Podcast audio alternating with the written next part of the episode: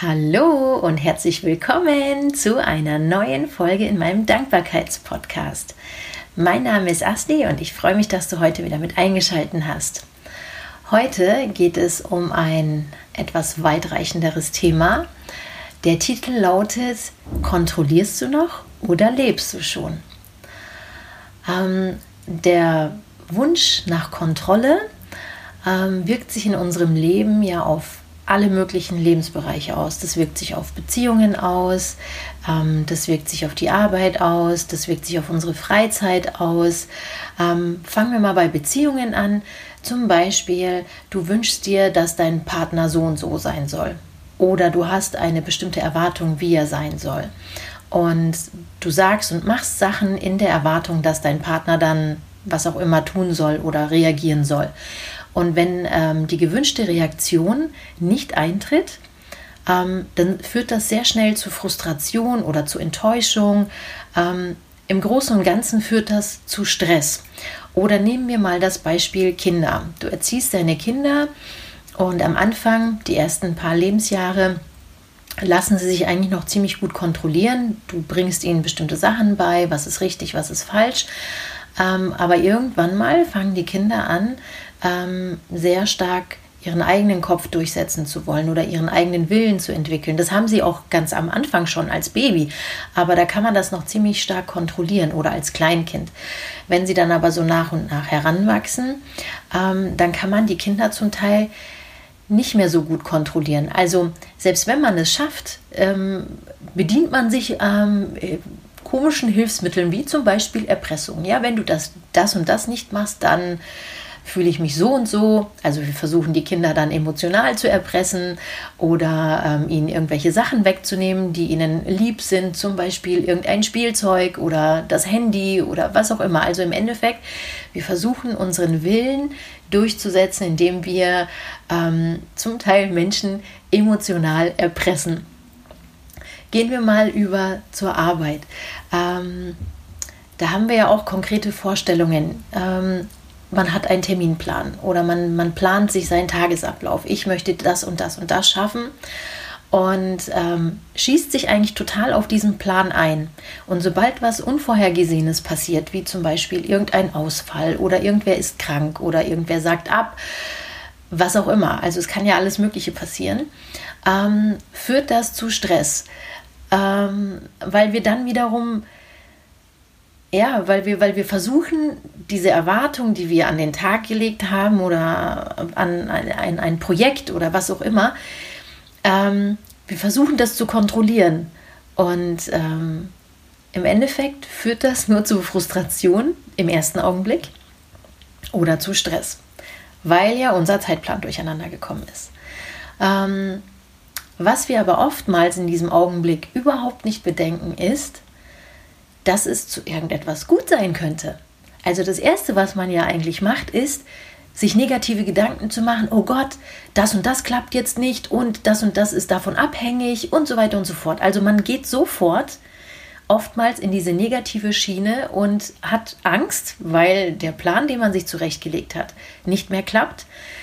Ähm, oder weil, weiß ich sonst nicht, irgendwas passiert. Jedenfalls ist die erste Emotion Stress und Angst, weil das, was wir uns vorgenommen haben, nicht mehr funktioniert. Wie wäre es denn, wenn man mal sich in diesem Augenblick entspannt und sagt, aha, für irgendwas wird es gut sein. Mal gucken, was mir das Leben als nächste Gelegenheit schenkt. Denn wir können vieles einfach nicht kontrollieren und ähm, wollen aber auch diese Kontrolle nicht loslassen. Also ich bin mir sicher, dass auch du ganz, ganz oft schon äh, erlebt hast, dass du bestimmte Sachen einfach nicht kontrollieren kannst. Und trotzdem versuchst du es immer wieder. Ähm, man könnte auch meinen, wir rennen immer wieder gegen die Wand. Einfach so. Obwohl wir wissen, da steht eine Wand, trotzdem laufen wir volle Kanne los und prallen absolut dagegen. Meistens ist es auch mit Schmerz verbunden, aber nein, wir wollen es noch einmal versuchen. Ähm, ich bin auch schon sehr, sehr oft gegen Wände gelaufen, gegen Glastüren gelaufen, wie auch immer. Aber ich habe sehr, sehr oft im Nachhinein festgestellt, hey, das war richtig gut, dass das nicht so geklappt hat, wie ich mir das ausgemalt habe, Weil wir sind eigentlich ziemlich beschränkt. Also wir haben wirklich nur diesen einen konkreten Plan. Und alles, was darüber hinaus ist, da denken wir einfach nicht dran. Ähm, unsere erste Reaktion ist, oh nein, jetzt klappt das nicht mehr.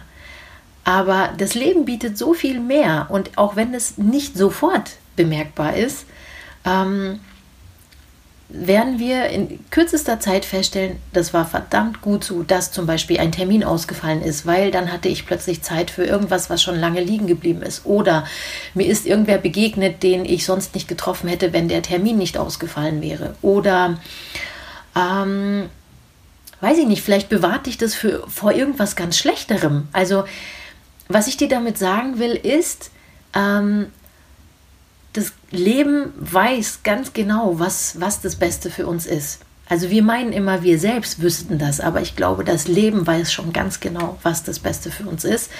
Und wir haben einfach nicht, wir können, dadurch, dass wir nicht in die Zukunft gucken können, wissen wir auch nicht, was sie für uns bereithält.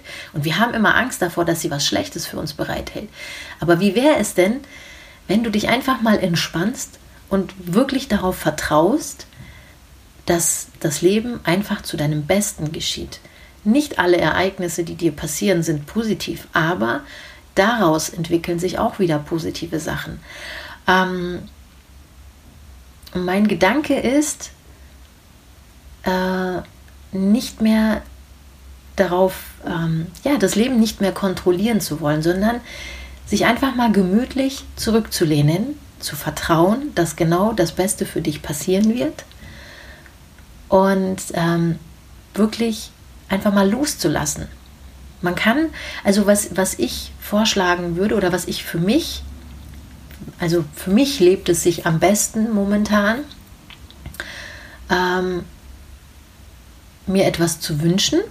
Ich wünsche mir, dass der Tag so und so ist oder ich mache mir einen Plan, aber ich halte nicht so sehr daran fest. Ähm, Natürlich gerate ich auch mal in Stress, aber dann versuche ich mich selbst daran zu erinnern, hey, für irgendwas wird es gut sein. Entspann dich, es kommt, wie es kommt. Ein kleines Beispiel, das ist jetzt nichts Dramatisches.